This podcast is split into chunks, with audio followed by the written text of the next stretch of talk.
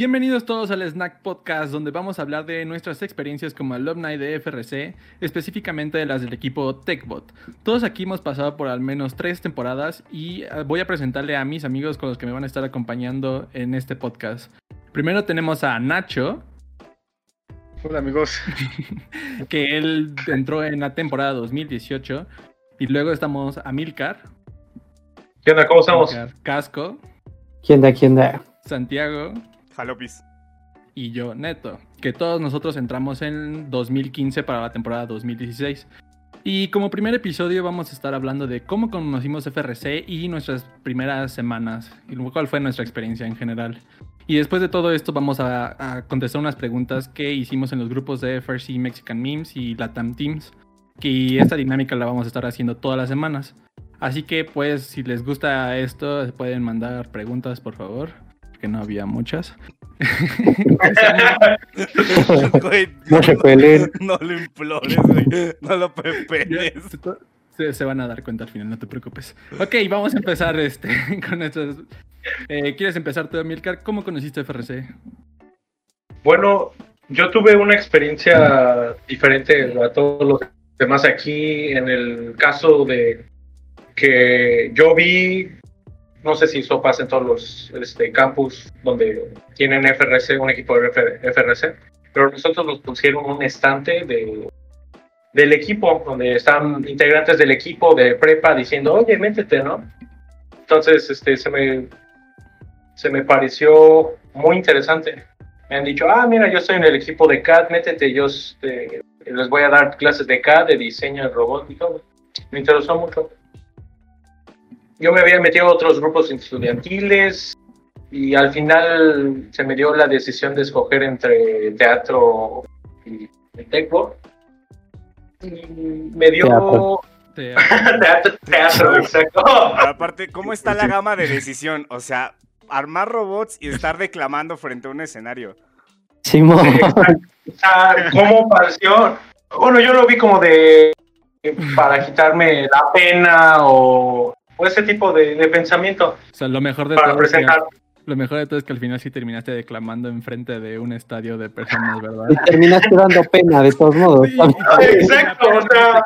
Güey, así que no te preocupes. Ay, luego contamos qué, qué pasó, fue, fue, muy chistoso.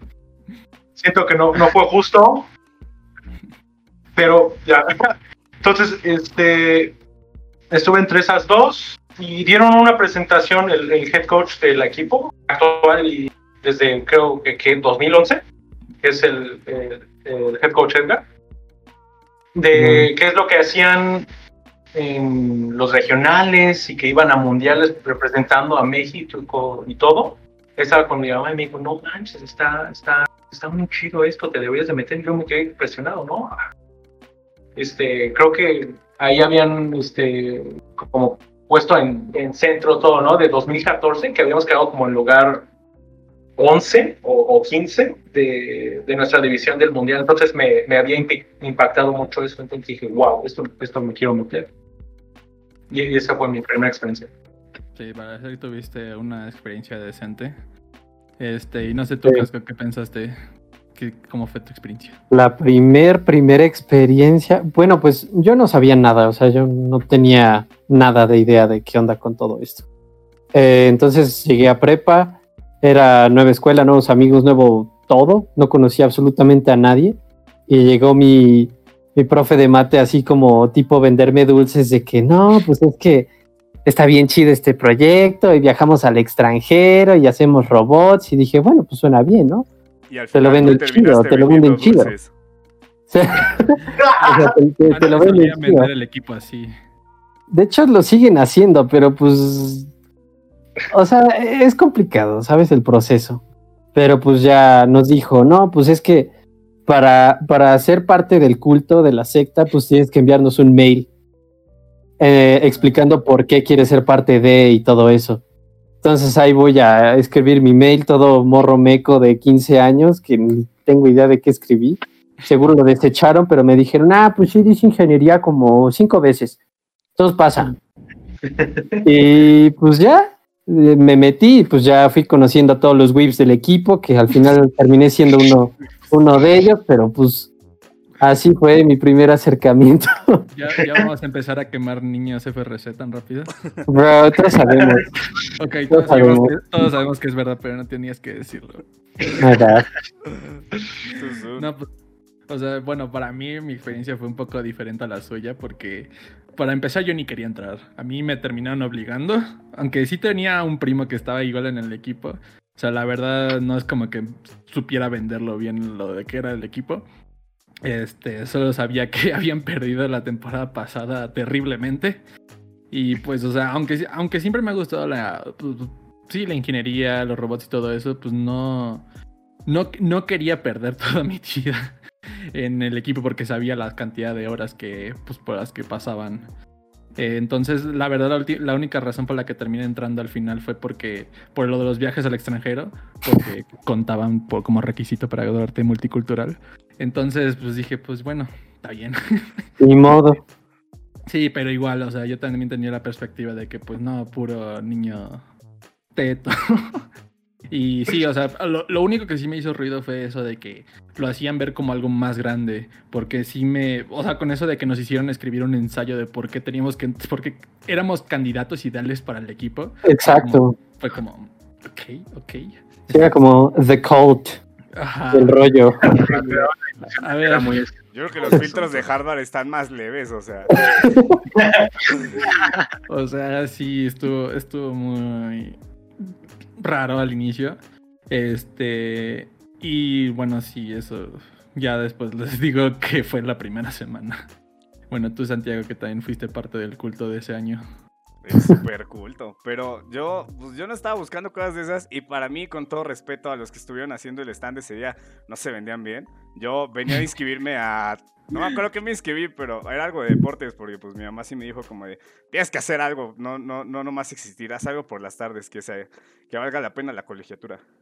Y, no, y creo que me inscribí a capoeira, o sea, la, la, la maestra jamás me volvió a ver, obviamente, ¿no? Pero iba caminando con una amiga y de repente le digo, no manches, mira, tacos. Y fuimos por los tacos y no eran tacos. Era un puestito ahí en la explanada con un asador, que tampoco fue un asador, era un robot. Las vueltas que da la vida. Tenía forma de asador, o sea, Bronzer siempre ha tenido forma de asador. Y yo vi el asador y de repente ya les pedí informes y me dijeron, no, pues son estos días, este, mandas un correo. Y dije, va, pues a ver qué onda. Lo probamos.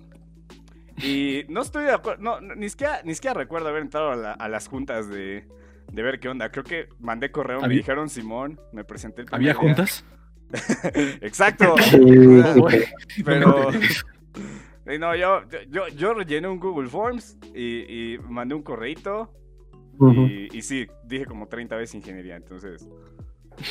entonces, pum, Sí, pero lo, lo que los cristianos estos no nos decían era que teníamos que ir en sábado, bro. Ah, No lo decían. O sea, y, y lo peor de todo es que, o sea, no, no, no lo vendían bien. Eso es lo que todos nosotros podemos estar de acuerdo en eso. O sea, porque no, el equipo en ese entonces no había ganado nada más que el Chairmans. Y Ajá. explicarle al Chairmans a alguien que no tiene la menor idea no es buena propaganda. Entonces, literal, o sea, ah, fue, fue, fue un poco raro. No sé cómo terminamos entrando todos nosotros de todas maneras. Pero pues de todos modos, o sea... Bueno, Nacho, tú como entraste, o sea, en 2018, eh, pues tu experiencia fue diferente, o sea, porque el equipo ya llevaba cierta historia, entonces, ¿cómo fue tu experiencia a la hora de entrar? estuvo- estuvo bastante diferente, pues. Ya saben que TechBot empezó como con su racha ganadora en 2016. eh, 2016, 2017, pues 2017 fue el regional de Toluca, pues nuestro regional de casa, ¿no? Este, entonces eso también fue como que una gran parte del atractivo. Sí, Sí. que fue todo un tema. Pero bueno, yo entré en, en mi segundo año de prepa. La verdad, en primer año me dio flojera. Vi, vi nada más una bola de tetas y este terminé siendo Mira, te también- arrepentiste. Sí, todo.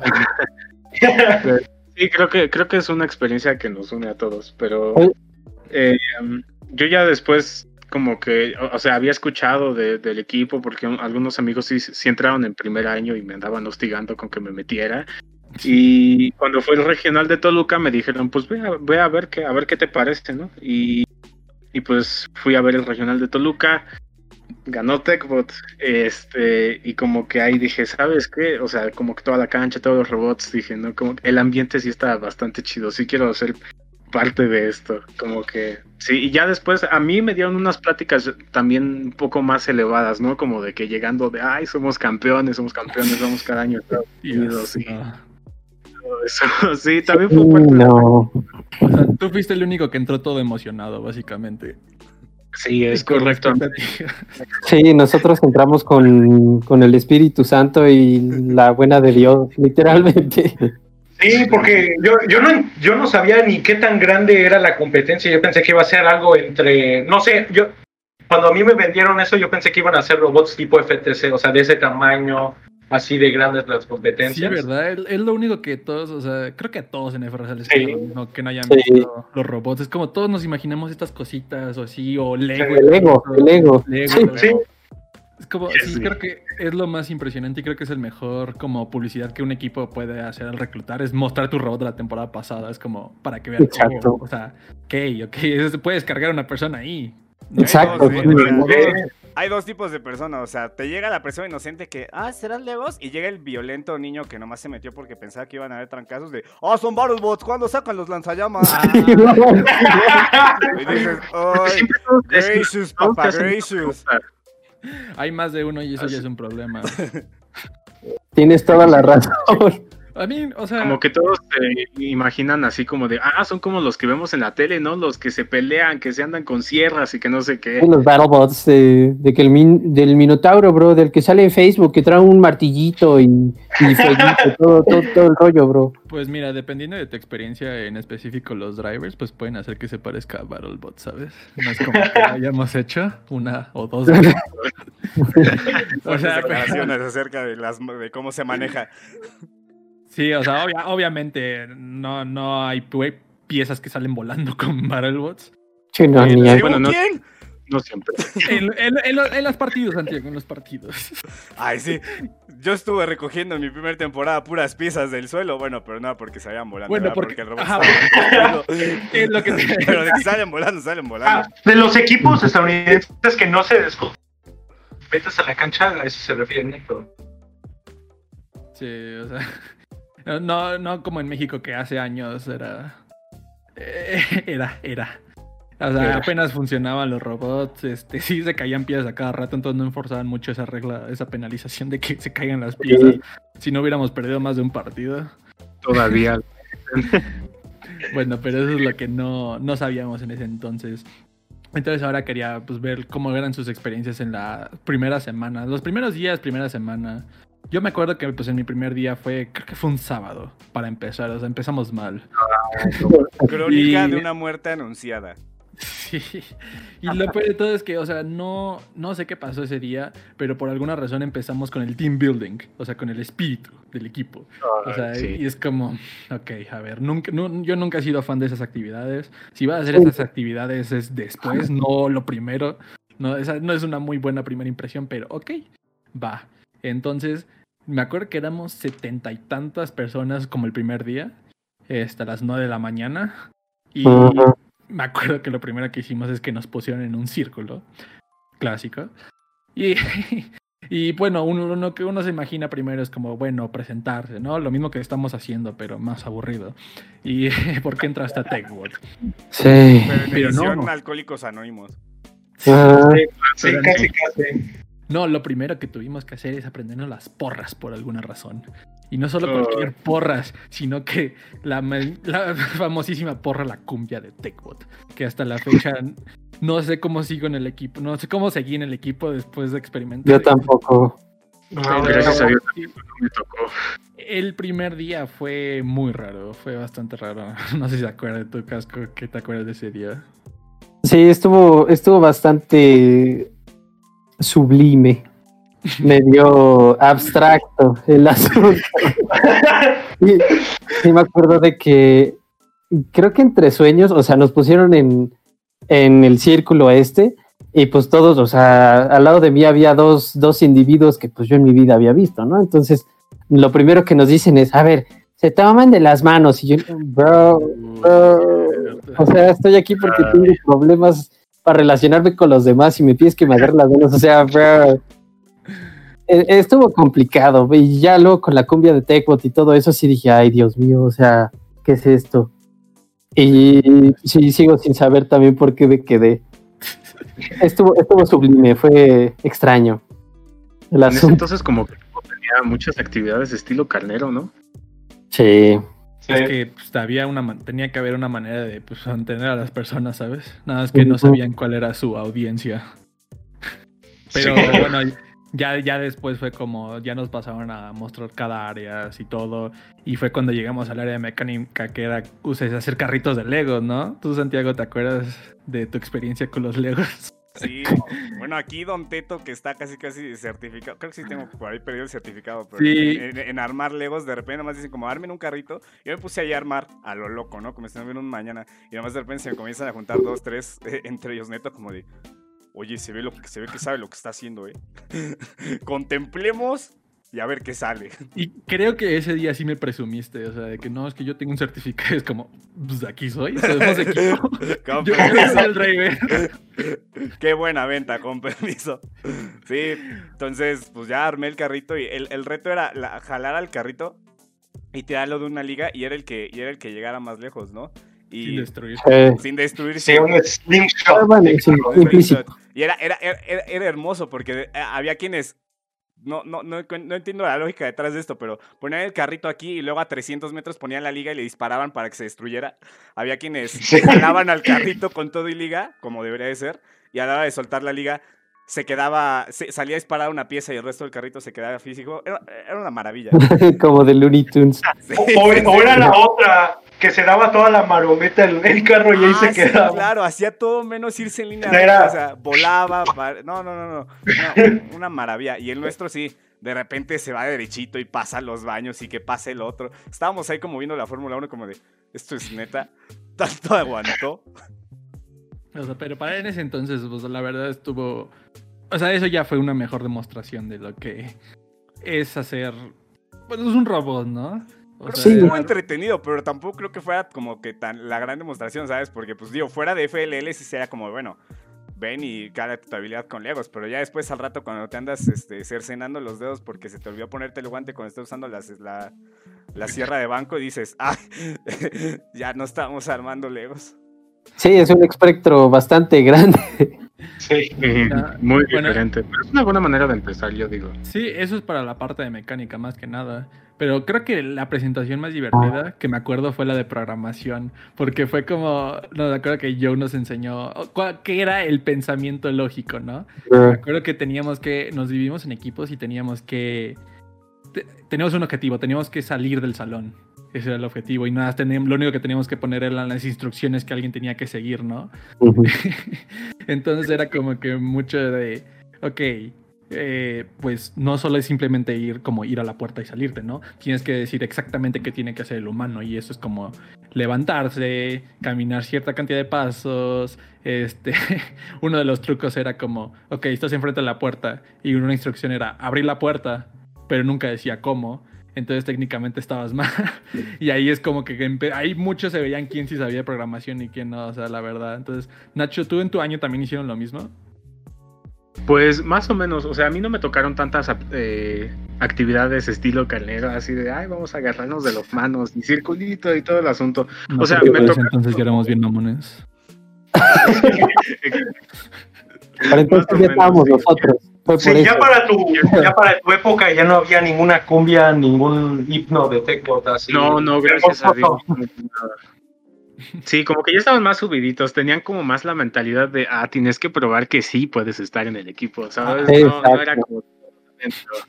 Entonces, me tocó más o menos lo mismo, o sea, de lo que sí me acuerdo bastante fue, de lo- o sea, Joe, me, Joe es nuestro es nuestro mentor de Progra, es una persona increíble, este, y creo que es mucha, es, es parte de la razón que muchos sí se quedaron en TechBot después de, o sea, ya a lo largo de los años.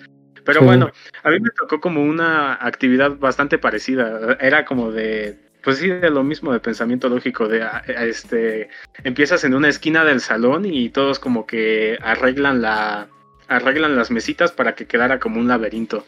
Y Joe dijo, no, pues ahora sí, este, pues instrucciones, como si fuera este el robot. Y es bastante divertido, como que primero te das cuenta, o sea, primero das instrucciones de gira a la izquierda o, y, o lo mismo que tú dijiste, Neto, de abre la puerta. Y, y este, ya conforme te, te vas dando cuenta que pues así no jalan las cosas, es que también se pone un poquito más interesante. A mí, a mí por eso me metí a Progra, básicamente, por esa, por esa actividad.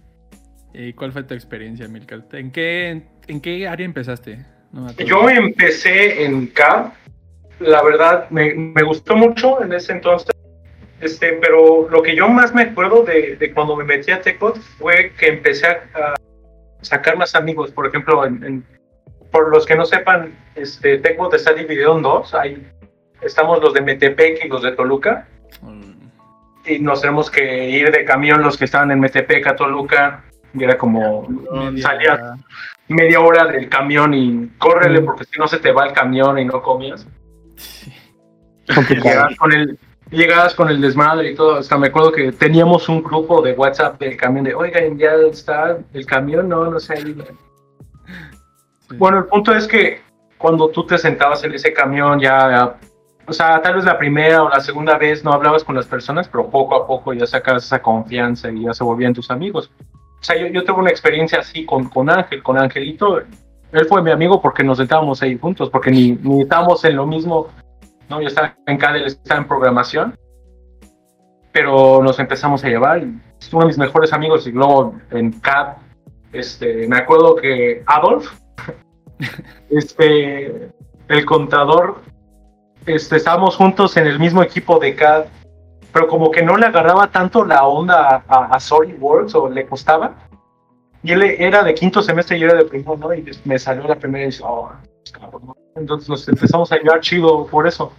O sea, yo siento que esa, por ejemplo, que yo había entrado como casco de este, de a esta prepa sin amigos ni nada y cómo empezar a sacar amigos y, y sacar esta comunidad o familia. Bueno, sí tenía amigos. Creo que Bueno, o sea, exageré. yo no. Bueno, sí. Cascos sí, sí eran popular. Pero, pero yo no. Yo no tanto, entonces como que fue ese, ese cambio. Oye, bro, pero entonces si te hubieras sentado con Neto en el camión, ¿Neto hubiera sido tu mejor amigo? No, Sí, no exacto. hablado.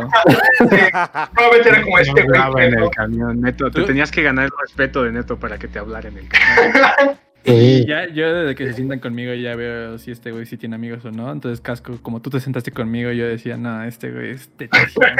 No vale la pena seguirle la conversación. O sea, para, para No, contexto, yo empecé a hablar con Neto bien en dos años después de que estuvimos en el equipo juntos. O sea, Sí. ese, es el nivel de...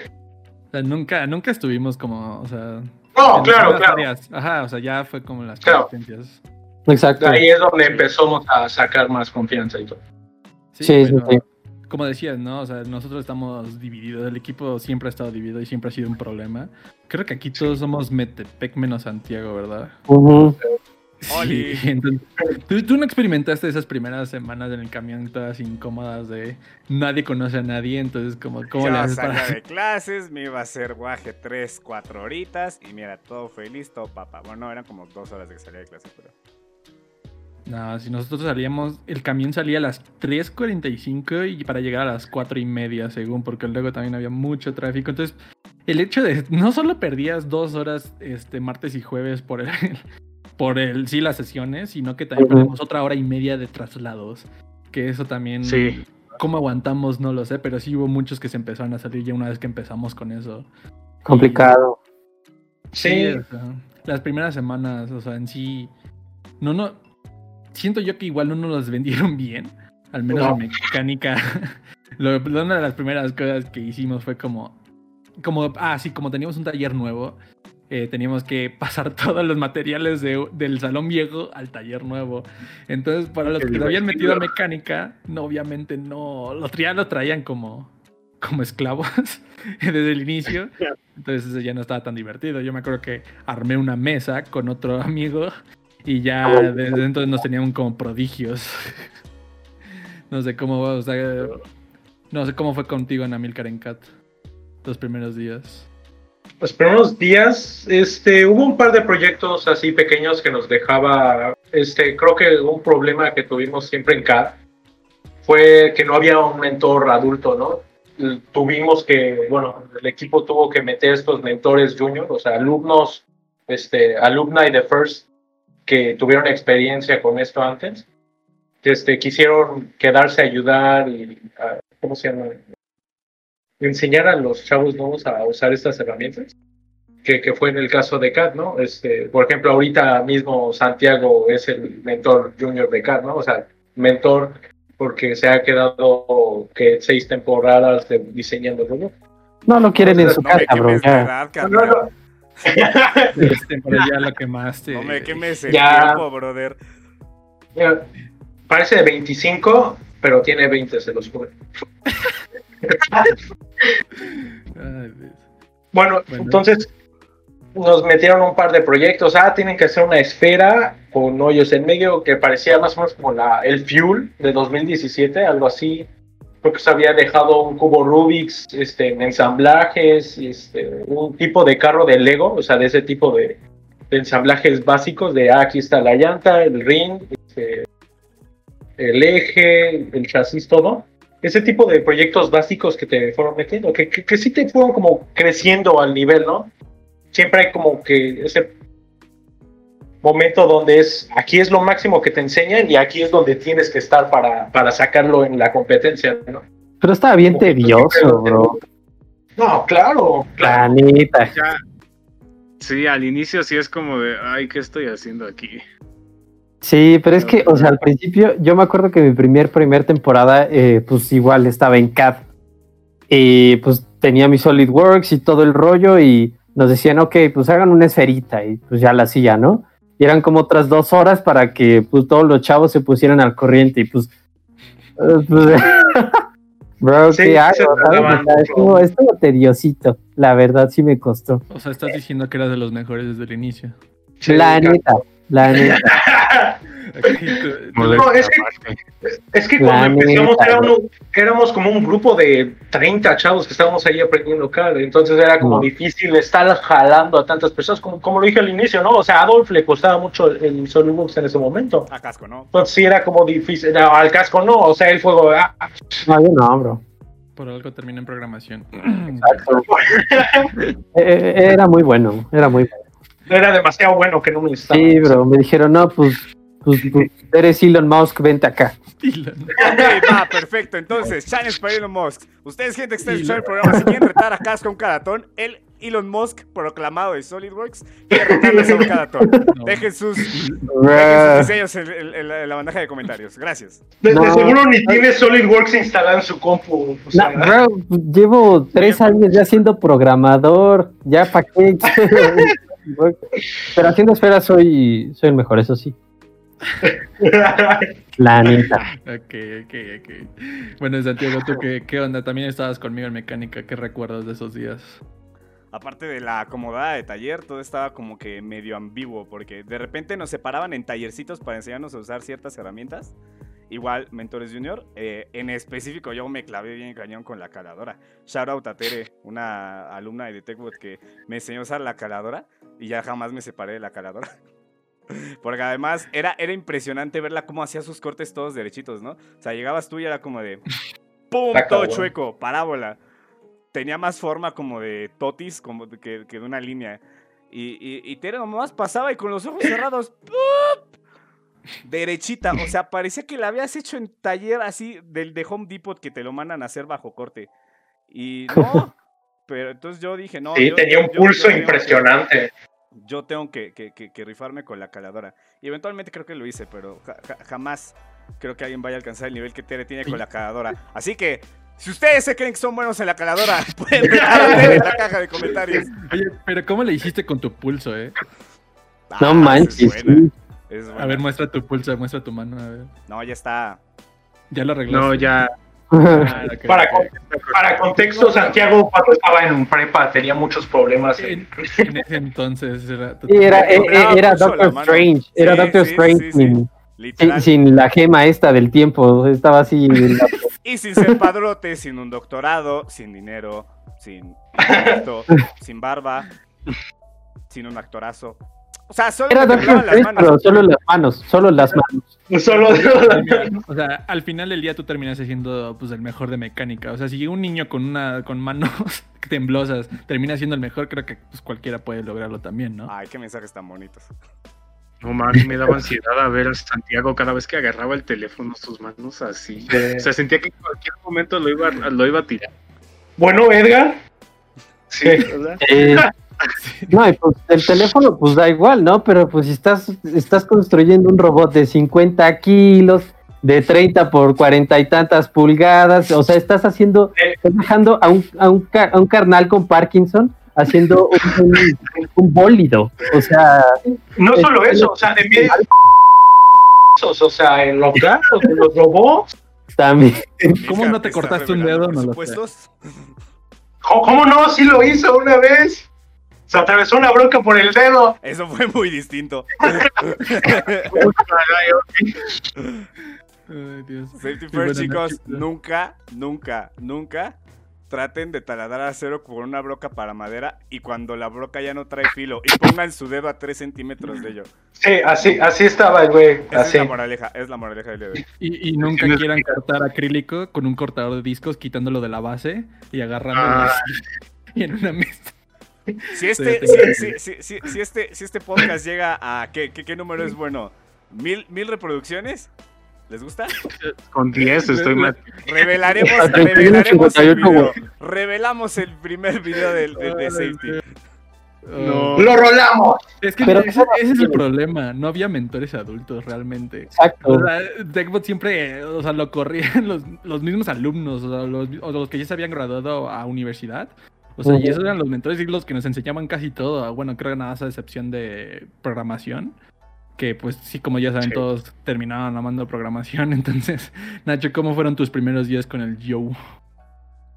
No, es que el Joe es, está cañón. O sea, Joe es una personalidad muy, muy, muy interesante. Puede, puede, puede, puede hacer un speech todo inspirador y te lo crees todo. O sea, dices, no, sí, sí puedo con esto. Y así nos empezó a vender como que todo, todo el, todo el asunto. Y pues ya les digo, como que en mi generación, bueno, o sea, en el año en que entré ya todos estaban como que muy subidos aquí de, de, las victorias. Entonces, como que con combinado con los este con los speeches de Joe, pues la verdad sí sí estaba muy divertido, así como que nos ponía a hacer como cualquier cosita toda X, un un, un juego de Pong en processing o cosas así, pero pero te hacía tanto hype que tú decías, "No, sí quiero seguir en esto." Estaba Joe, muy, muy chido. Joe es como la combinación de, de Shia LaBeouf en el video este de Just Do It.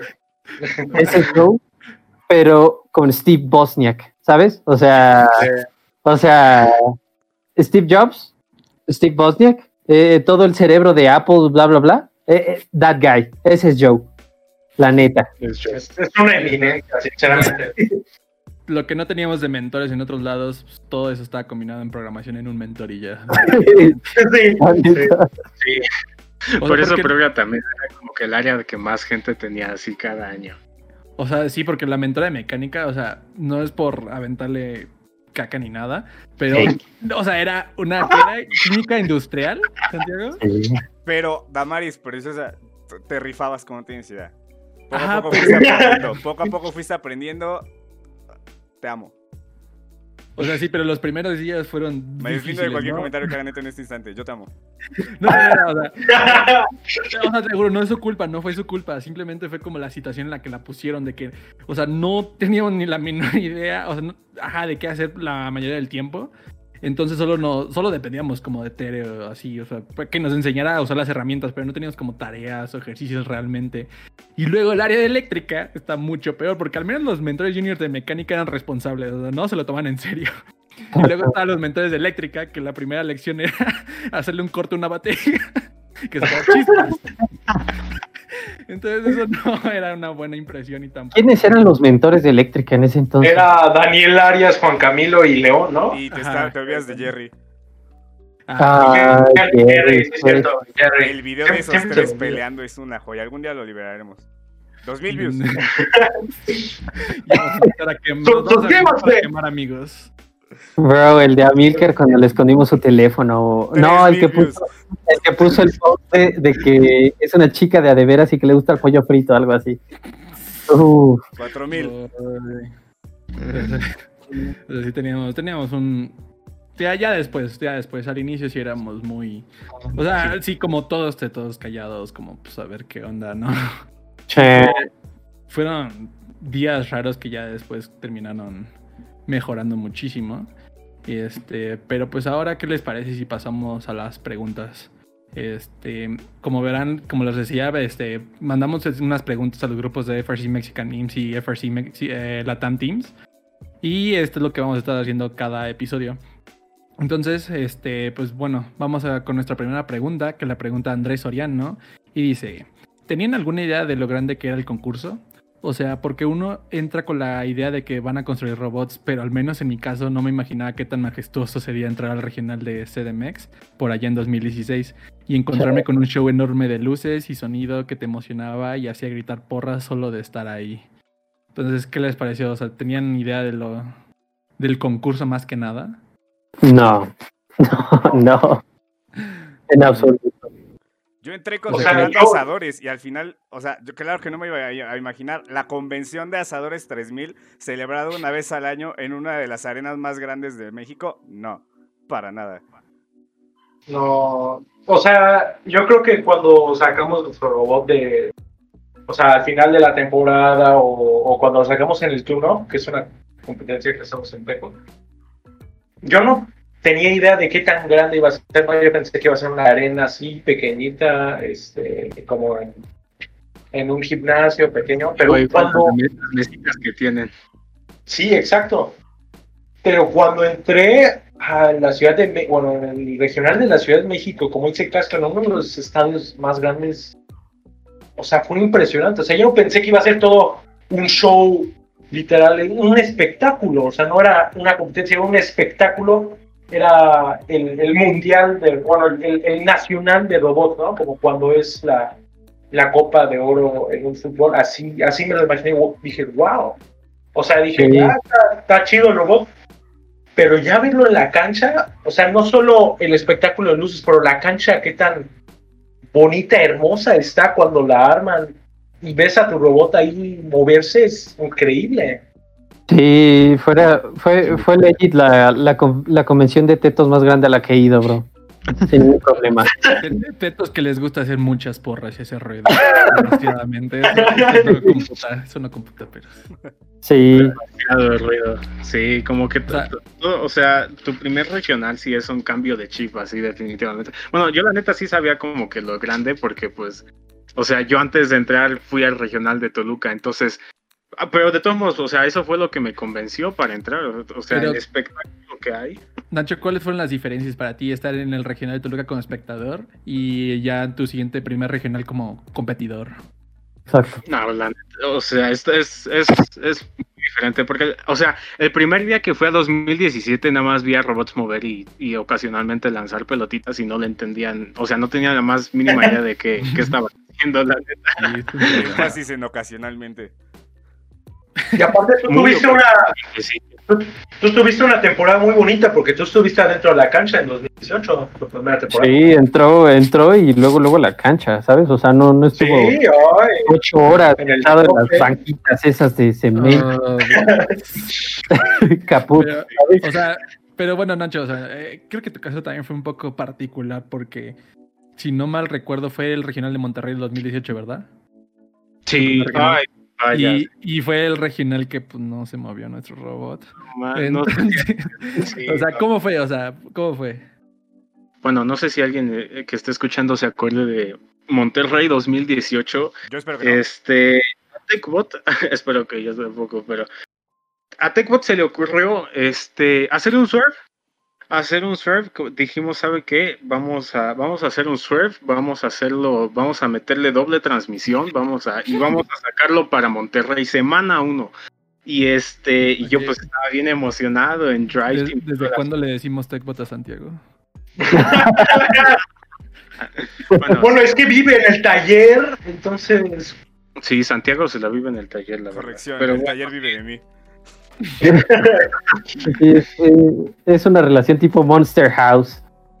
De que, está, de que está ahí es- este bro y se alimenta de él. Y si ese güey se va, se devuelve la, clase, la casa. Y No, no, enfermo. no- no sé cómo tomar el hecho de que me acaban de llamar gordo encementado.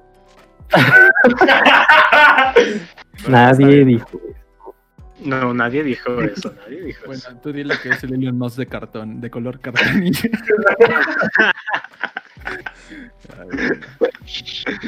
Ay, sí. Entonces, bueno, No, pero Monterrey 2018, no. No. pero igual, o sea, la- afuera de todo lo que fue el robot, o sea, pero todo lo demás, que, que fue, bueno, Ah, no claro, en porras, que- de hecho, ahora que lo pienso, pues estuviste en cancha, entonces, ¿qué fue? Sí, yo, yo nunca estuve en porras, pero, eh, o sea, como que también el, el regional no solo son los robots, ¿no? O sea, como que es medio cheesy decirlo, pero, pero es el, o sea, es el ambiente, es toda la arena, es, es todo eso, o sea, sí es como que, ay, es, es, es un sentimiento bastante chido. Estar Eh, ahorita, ir a tu primer regional y todas las porras que hay y todo el hype que hay por los partidos, está muy chido. ahorita que me acuerdo, ni siquiera comíamos. O sea, ¿no? de todos los regionales, yo no recuerdo haber comido bien en algunos, ¿sabes? Yo Es que se te olvida. O sea, no, no tienes tiempo. Creo No, que el no. peor donde todos comimos fue en Ciudad de México, que era, ah, aquí está un combo de palomitas por un refresco. Sea, No manches, sí. que era como 250 pesos y era como, bueno, es mejor que nada. Sí, sí, exacto. O sea, vivir en adrenalina sí está, o sea, en el momento pues sí está padre porque no tienes que hacer, o sea, no tienes que ni dormir ni comer, pero ya los días después son los que más duro pegan. Ay, Y, sí. o Bueno, yo- o sea, yo me acuerdo que mi- también el primer regional, o sea, llegamos y, o sea, no sé, la primera hora, llegamos una hora antes de que abrieran el estadio, Ujú. es igual, Ciudad de México. Fue la hora más larga de mi vida. O sea, la verdad, o sea, no solo, era- eran por muchas cosas. Este, primero era la anticipación, ¿no? Porque, o sea, yo, o sea, yo la, primera- la primera temporada, pues no iba a hacer nada, iba a porras, nada más. Entonces tampoco era como que mucha emoción por competir, ¿no? Pero igual, o sea, era, o sea, se, se notaba algo diferente. O sea, el- el- la vibra era la que daban los equipos y era muy intensa. O sea, de que no solo se iban a divertir, sino que también había una competencia seria. Y todos Este, eran tryhards. Algo que también no nos algo que también no nos vendieron bien era la cantidad de personas que iba a haber porque o sea dices cuántas personas hay en promedio en un equipo 50 no ahora Sí. multiplícalo creo que había 56 equipos ese regional si haces las cuentas son más de 2500 personas que todos están gritando haciendo porras por sus equipos o sea y todos están allá afuera esperando para entrar entonces la magnitud y la escala creo que fue lo que más me sorprendió a mí Sí, es O sea. Claro. más que Y nada creo sí. que creo que ese fue de los regionales donde más porras había por la cantidad de personas que hubo.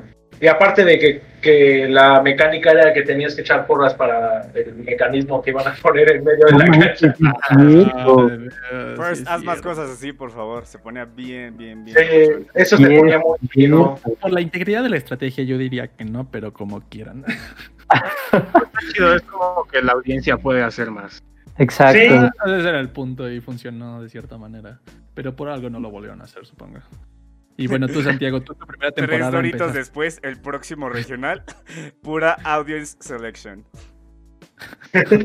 No, por favor. Este, tú, tú de hecho entraste a pits. Entonces tú ni siquiera pasaste eso de las porras ni estar afuera anticipando. O sea, tú te fuiste directo a armar los pits. Entonces, ¿cómo fue para ti? Estuvo, ¿Tu vi- primero, pues Dream Come True, ¿no? Yo, yo dije, no, pues a mí me encantaría entrar a Pits. Y a la mera hora vas a entrar a Pits. Y yo, ah, bueno. Yay. Ajá. Y este. Ah, bueno. Pero el primer año me tomé el papel demasiado en serio. No, jamás me quité el chaleco de seguridad cuando yo no era el de safety. Eh, la- la- las botas de seguridad pesaban como no tenías idea. O sea, era, estu- estuvo muy pesado, pero estuvo muy padre. Y estuvo como estresarte en ciertas partes, ¿no? Porque de repente nomás ni siquiera había comunicación porque ya todos sabíamos exactamente qué pasaba. O sea, era comunicación no verbal, ¿no? Llegaban, me veían con una cara de aquí colgó el payaso el guante y me enseñaban la cadena del disparador. Yo nada más lo, lo procesaba internamente, decía, cámara, tengo que desmantelar medio robot para poner la cadena más difícil de acceder de todo el robot, sobres. Y yo nomás preguntaba a tiempo, o ya me lo decían, es como de, Y, y aparte, me lo tiraron como si fuera rap. Nomás llegaba, este, ya fuera el driver o, o si ya lo habían practicado con, con, con Edgar, que era el que estaba ahí moviendo los beats. Shout out a Edgar. eh, pues nomás llegaba tirando rap. A ver. Bandas, cadena, pistones, no sé qué, no sé qué, no sé qué. Tres minutos. Y ya de, ah, ni modo. O sea, tú entraste básicamente enfocado en el robot, no pudiste ni disfrutar cómo era el ambiente, el estadio, las porras, eso. Tú al robot y Se ya. disfr- lo disfrutaba mientras el robot no estaba en pit. O sea, yo era dos personas distintas. El robot no está en pits y pues me, me gustaba el ambiente, ¿no? Pero al- jamás, jamás he recolectado pines. O sea, es, es de lo que más me arrepiento en toda mi vida. Pero no, no tengo un solo pin. Te- Tengo el pin de Techbot. Tengo 300 Es la pines de mejor parte. Porque, porque 300 pines de Techbot. Y, y, y si estaba el robot en pits, ni, ni respirar podía. Pero a pesar de lo pesado que estuvo, sueño hecho realidad. eh, yo de- jamás me salí de pits. Bueno, hasta que ya estuve bien ruco. Y estoy bien ruco. Hasta que la edad ya no lo dejaba. hasta que, Sí. hasta que la edad y las políticas de First me decían como de, oye, espérate. Esas canas, Sí. esas canas en, en- en- en las herramientas como que no van. Entonces, ya, pero pues yo jamás me salí. Y, y era, es esta parte de adrenalina que estoy seguro que los divers experimentan de la misma forma en términos de adrenalina, pero una- de una manera totalmente diferente. Pero pues es una adrenalina que te da de, pues, tengo tres minutos para salvar un robot que nos tardó seis semanas hacer. Venga, papá. Entonces, era, Sí, volvemos- es muy vol- bueno. Volvemos al tema del Parkinson, o sea, neta, no sé cómo lo sacabas en tres minutos tú ahí con tu, tu temblorina. Sinceramente, sinceramente hacías milagros todo y tú vestido de Bob el constructor. Sí. Pues, estuvo muy interesante tu primera experiencia. Y hablando de primeras experiencias, este, luego está la siguiente pregunta que, nos, que es de Steffi Rivera. Y nos pregunta cuál fue su sensación de ver el robot en la cancha. Eh, eh, es Y bueno- Steffi Rivas. Ah, perdón, este, solo escribió RIP en su nombre, entonces no sabía. pero- perdón por asumir, Steffi. este, bueno, yo, yo quiero dar la perspectiva de ver el robot de la cancha de parte del Drive Team, la verdad. O sea, porque es, es una sensación muy diferente a, a la de estar en gradas, porque tú tienes el control directo de lo que es esa cosa. Entonces, lo primero, o sea, no, la- hay, hay dos cosas, hay dos pensamientos que pasan este, en la primera vez que dejas el robot en la cancha. Una, cuando estás formado para dejarlo antes de que acabe el siguiente partido. Y la Ay, segunda es cuando ya lo dejas. La primera es como, ¿cómo la cancha se siente más chica? No, más grande, más grande, perdón. Pues este, entonces dejas el robot y lo y tienes que, hacer- o sea, si tienes un buen autónomo o sea, un autónomo específico, tienes que meterle mucho tiempo en dejarlo exactamente como tienes que, como te dicen los de programación, porque si algo falla va a ser tu culpa. Entonces, Sí. No, luego las medidas que utilizábamos, que luego utilizábamos el zapato de tal persona. Y luego la bien vaca no llevó ese zapato y estuvimos un día entero sin poder usar ese autónomo. Jesucristo vencedor. Sí, porque no, es una ansiedad horrible cuando si te toca dejar el robot en la cancha. Y luego hay otra ansiedad horrible cuando ya estás del otro lado, estás en la drive station y ves el robot. Entonces las primeras cosas No, que tienes en la mente es como, ok, todo funciona, ¿verdad? Ok, este sí va a prender el robot, ¿verdad? Este, no, no sabes, no sabes qué, qué hacer o cómo calmarte. Este, y una vez que, bueno, en mi experiencia al menos, una vez que ya se empieza a mover es como Nirvana. No, no hay nada más que el robot y tú. Y ya. Es, es- es- una. Es un roller coaster de emociones que nunca. Nunca superé. O sea, me- todos los partidos que tuve me pasó. Entonces fue una sensación diferente. Como lo viste tú, por ejemplo, a Milcar, del lado de. Yo quiero verlo de tu lado de más que nada de scouting. De ya siendo el, el que está en las gradas, con sabiendo cuál es la estrategia, sabiendo qué va a hacer cada robot. Entonces, ¿qué es lo que pensabas cuando veías el robot en la cancha? No, pues, eh, es muy interesante porque yo lo vi como de todas formas, ¿no? O sea, estaba en, en porras, o sea, cuando no estaba en scouting, y luego scouting, luego el, el jefe de estrategias, luego hasta drive coach, ¿no? Pero cuando, cuando estás ahí en scouting eh, específicamente es... Si estás haciendo el partido de TechBot, o sea, anotando y todo, estás como, sí, sí, no, ¿por qué se te falló? ¿No? Y vas este, anotando todo. No, dices, no, ¿por qué no, no jaló? Este, ya en el lado de estrategia te pones a decir, ah, ok, a ver, dijimos que este, el equipo 2 va a pasar por aquí y va a hacer cinco pelotas. ¿Por qué nada más hizo tres? ¿Qué pasó? No hay defensa. ¿Por qué no están haciendo defensa? A ver, ¿por qué no se está moviendo? A ver, ¿quién hizo el mal el, el, el- este autónomo? ¿Por qué no está jalando? Porque te llega ese estrés de no saber qué está haciendo. O sea, sacas una estrategia, digamos en el partido perfecto, ¿no? Todos hacen lo que deben de hacer y sale perfecto. Sí, sí, como haciendo el checklist, ¿no? No manches, sí, pasó el autónomo, sí.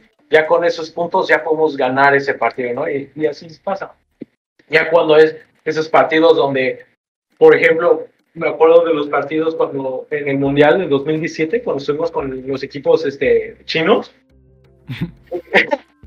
que, que veíamos al drive coach, a- al alemán, gritarles y decirles, haz esto, haz esto, y no, no lo hacían porque tal vez en el momento como que se les iba la onda o lo que sea.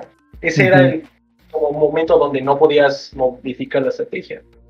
Que, que no importaba lo que hacías, de todas formas no iba a salir. O sea, era un sentimiento de impotencia, básicamente, porque no podías- Impotencia a su máximo, o sea, si funcionaba, decía sí, sí funcionó lo que hicimos, lo que dijimos, este, las hojas estaban bien, ¿no? Regularmente. Ok, ok.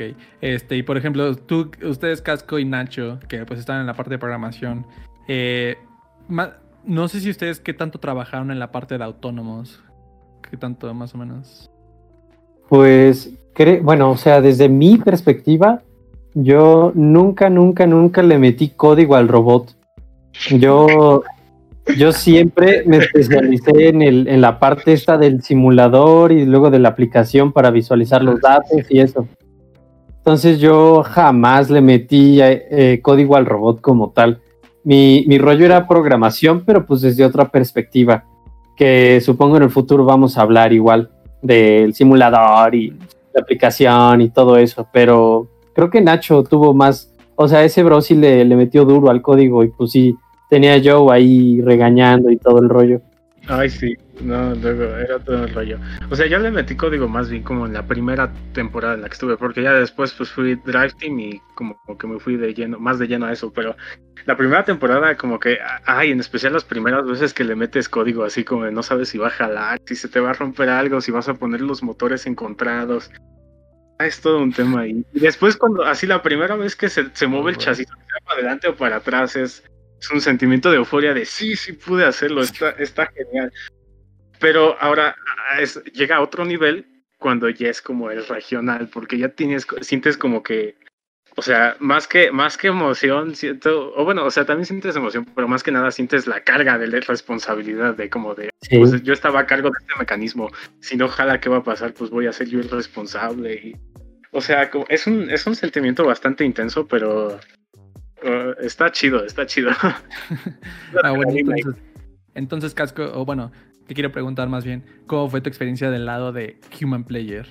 O sea, porque tú podías, este, al menos en 2017 me acuerdo que tú tenías cierto impacto, pero no, obviamente, no directamente, bueno, sí, sobre nuestro robot, de cómo dejaba las piezas, de cómo podías afectar a otros robots y así. Entonces, ¿cómo era tu experiencia de ver el robot en la cancha? Pues desde la perspectiva de Human Player era... Pues no era como de driver, así de que todo está en tus manos y que necesitas aislar todo para manejar bien, pero pues estás en la cancha de todos modos, así que es como un punto medio, yo creo.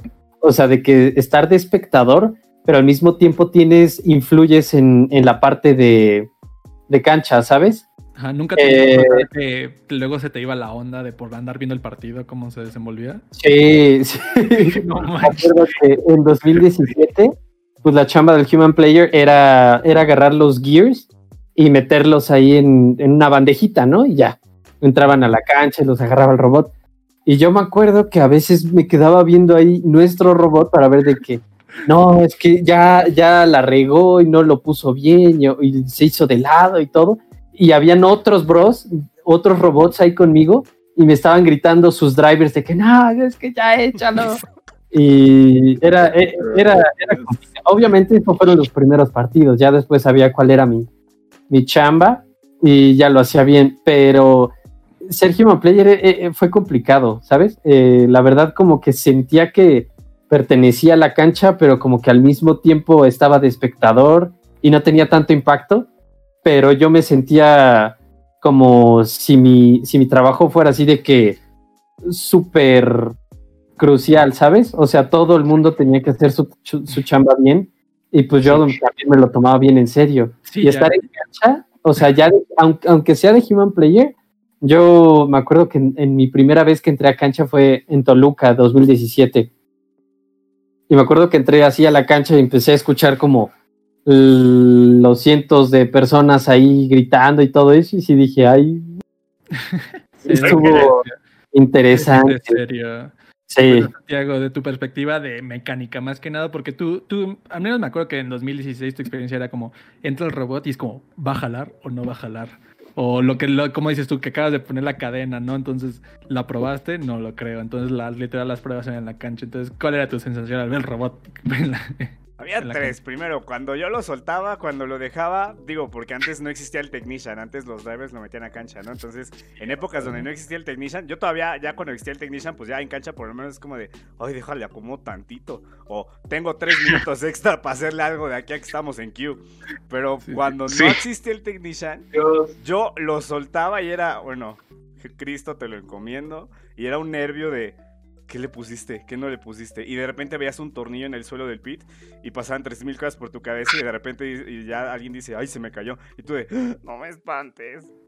Y luego durante, es, mientras, mientras está el partido, pues por lo menos en mi primer año, ya después poco a poco, gracias especialmente a ti Neto y a ti Amilcar, le fui entendiendo a los partidos, pero en mi primer año yo no entendía qué pasaba. Yo veía un chorro de cosas moverse y números creciendo. Y de repente, y, y yo nomás estaba viendo si al robot le pasaba algo y de repente no se movía. Y yo de, ta, Sí. sabía que era No, pistón. Se Entonces, acabó el partido. ¿verdad? y terminando el partido, pues era este de que me veían feo o de repente decir, o de repente que llegaban y es que no encontramos la cadena. Y ahí voy yo corriendo y ya me estaba esperando, uh, tres veces se nos cayó la cadena en cancha. Entonces ya me estaba esperando el, el head referee con cara de una más y los descalifico, con cadena en mano como de tecos, ¿verdad? Sí. Y me la daba en la mano así como, como, co- co- o sea, no, no en mal plan, pero con asco como de, ya por favor para. Entonces, eran Ya, esas tres. ajustala bien. Sí. Encomiéndate a Diosito, no entender nada de lo que ocurre y frustración porque no sabes qué pasó. Sí, o sea, eso, eso de la cadena me pasó algo similar que este en 2017 cuando ya escalábamos. Era de que escalábamos tan bien que rompíamos la campana. Entonces creo que la Mm. rompimos como tres veces. Entonces como llegaban, sí, como dos veces en Laguna y una vez en el Mundial o algo así. Y si llegara como los referees como, ¿qué pasó con esto? Y es como, ¿de quién es este robot? Y ahí vamos nosotros como, es nuestro. Que los Es referees como, son bien lindos, pero sí, o sea, no es como que ellos están siguiendo reglas y de repente es como de, pues tengo que tener la cancha linda para todos los equipos. Llegan y alguien rompe algo y es, y, y es como de, "Ay, si había un delay probablemente éramos nosotros. sí, claro. sí, siempre. Una disculpa por eso. Sí, disculpa. Ok, Sí. ya, tercera pregunta, este, la pregunta de Héctor Pedraza, este, que dice, sobre cómo se sintió la primera vez que pasó al Mundial.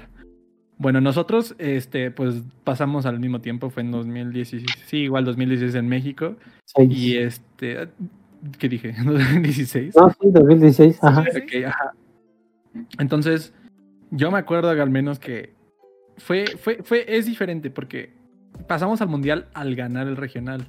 Y pues obviamente primero celebrábamos el regional, la final, y ya después como que nos cae al 20 es como, espera, nos vamos al mundial, nos vamos al mundial". Sí. O sea, era como seguíamos la celebración, la euforia y todo. Entonces, al menos alguien que haya tenido una experiencia diferente. Pues creo Pues- que no realmente. Como O sea, que yo dije, llegamos al mundial y como que no, no entendía qué, qué era eso del mundial, ¿no? Sí, yo tampoco. Muy real. O sea, el mundial era como, pues, el mundial, ¿sabes? O sea, era la gran cosa, pero yo no tenía idea de qué era. Obviamente sentía así de que, wow, o sea, es que estoy en el mundial, el equipo está en el mundial. Se escucha bien, que somos los mejores del mundo, ¿no? O sea, vamos a representar un país. Eso, Y, y, y- y sí está bien, bien interesante como el sentimiento de, de que sabes que el mundial es la gran cosa, o sea, está súper cañón, pero al mismo tiempo sabes que, que pues hay otros robots que la verdad están bastante mejor que el tuyo, ¿sabes?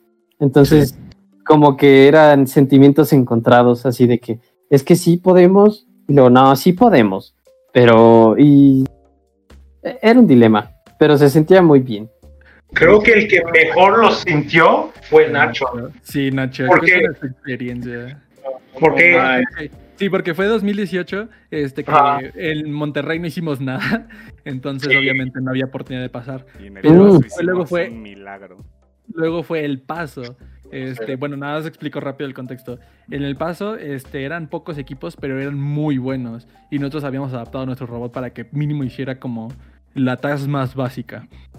o sea, estaba planeado. Exacto. pero que lo hiciera muy bien. El, el problema es que, o sea, estábamos en un buen lugar, pero también no, no en capitanes ni nada. Entonces nos eligieron la Alianza 3. Que apenito de ser capitán. Ajá, y de segundo pick. O sea, Fue la dos, ¿no? No, dos, Alianza No. dos. Sí. No, No, era la Alianza 3. Alianza 2 era Bronco Bots. Bronco Ah, Sí, sí. Ah, sí, yo- con los beatboxers. Fue Alianza 3, yo he visto esos videos mil veces y... Porque sí fueron muy... Yo estaba arreglando el cardíacos. Robot. O sea, entonces, No, Nacho, ¿cómo fue? ese pase, de ese pase al mundial fue todo un fue, no, fue una montaña rusa de, de emociones bien grosera. Todavía me da PTSD de eso. porque- Además, es que en mi contexto muy específico, pues igual mi primer temporada, ¿no? Monterrey no hicimos nada, pero además yo estaba en Drive Team, yo era el Human Player. Y pues en, en 2018 como que el Human Player sí tenía más o menos impacto en, en el score final, entonces como que también Ujú. era como la de, de como que activar los power-ups en un tiempo adecuado y todo eso.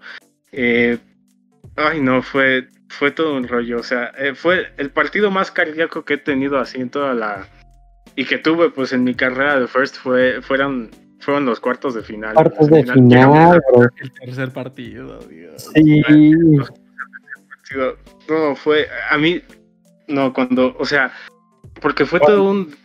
Fue todo un así, arriba y abajo, el- los días, o sea, los matches de clasificación y como que estábamos subiendo mucho y después bajábamos y después subíamos y no teníamos como que muy seguro en qué lugar íbamos a quedar y después la alianza nos cayó del cielo, así estuvo increíble y como que nos... A la neta, sí nos complementamos muy bien, o sea, Team Appreciate Purple Haze y nosotros estuvo... Norman, Bueno, yo la- Siempre era el plan. Era el plan. Era el plan. Este, ya teníamos, o sea, teníamos seguro que, que iba, que para llegar al mundial teníamos que llegar a la final. O sea, no teníamos que ganarla y probablemente no íbamos a ganar porque era contra Blackhawk Robotics. Entonces estaba muy cañón, Sí, sí, estaba complicado. estaba bastante cañón. Entonces, este, sí, o sea, sabíamos que la meta era pasar a la final. Ya si la ganábamos o no, pues no importaba tanto. Si, pa- si pasábamos a la final, llegábamos a, llegábamos al mundial. mundial. Y este, no, o sea, el momento más hermoso fue cuando ganamos el se- el- los partidos de semifinal, o sea, no sé si se acuerdan Neto, Neto y Casco, o sea, que terminó el partido, lo ganamos, o sea, nos abrazamos ahí en la cancha. Como, Sí, no más. Sí, estábamos todos tensos, estábamos súper tensos. Horrible, horrible. No, Sí. pero el- ese momento de liberación fue increíble, o sea, fue saber cómo decir, lo hicimos, fuimos al Sí. mundial. Ay, no. Sí, Todos en ese momento en gradas estuvimos, no mames, nos vamos a mundial. Hasta había venido uno de los Sí. jueces que nos dijo, oigan, ¿por qué están tan felices? Es que ya sabemos que nos vamos. sí, es que los otros equipos ya tenían pase. Creo que este Wildcard. Purple Haze, Blackhawks, No, no. Purple Haze- no, Appreciate, Appreciate ya tenía pase. Appreciate ya tenía pase, Purple Purple Haze Haze tenía. Tenía- el no. de finalista que le iba al capitán de nuestra alianza se pasaba hacia nosotros. nosotros, era, era automático. Brincaba No, dos. Es que ni siquiera, porque se pasaba, ajá, exacto, se pasaba Appreciate, pero ya tenían pase Pur- por Chairman's. Purple Haze tenía pase, no sé, no me acuerdo la neta por qué. Entonces, como Era, era Engineering Inspiration. Y, Ah, por- y. Blackhawk ya tenía pase porque había ganado un regional antes. Entonces eran como Exacto. tres pases para nosotros. Ah, se alinearon los astros así, perfecto, perfecto. Perfecto. No, no, no. Fue el mejor. Pasar al mundial nunca nos costó tanto como ese año. mi La verdad quiniela era esa alianza. Era literalmente, ah, gana Blackhawk, nosotros con Appreciate Purple Haze, ya pasamos literal. Sí, porque lo peor es que Es no que- dependía de nosotros tanto. Nosotros estábamos haciendo nuestro rol, pero nada más. No podíamos cargar el match. O sea, Exacto, sí, No, exacto. Es lo que lo hacía peor. Ujú. Sí. Era como Sí. impotencia también por eso, porque era como, vamos, tú puedes por potencia, tú puedes appreciate, ahí vas, ahí vas. No te pongas nervioso si no tires cubos del, del scale, por favor, por por Sí. Chocaron, chocaron. El peor partido ahí fue cuando se nos fue la luz en medio de semifinal. Sí, es cierto. Era como, de, ya estaba a punto de acabarse el partido, se fue la luz y fue se apagó todo en la, en la cancha en ese momento. Fue como, ¿qué, qué- qué pasó? ¿Qué- ¿Quién ganó? Y fue como de repetir el partido otra vez. Fue, fue lo más estresante. Sí, eh, ya cuando Sí. contemos la historia de ese regional va a estar muy bueno. Pero por ahora eso es todo. Ya estamos pasando un poquito más de la hora. Así que es un buen momento para dejarlo. Así que, primero que nada, muchas gracias a todos los que nos estaban escuchando o viendo. Este, muchas gracias a los que dejaron sus preguntas. Y también este, recuerden que hacemos esto, vamos a intentar al menos esto cada semana. Entonces, sí, cuando pueden estar atentos a los, eh, los grupos de FRC Mexican Memes y Latam Teams para que si quieren participar en el show, pues nos dejen sus preguntas. Este, pues yo les doy gracias a ustedes, a Milcar, Casco, Nacho, Santiago y yo, pues, Neto. Este, este ha sido el Snack Podcast y nos vemos en el siguiente episodio. Bye. Bye. Este va a ser mi nueva despedida. Un, un amor y paz, pero temblando, porque hashtag. la- la- la- Porque es el, eres el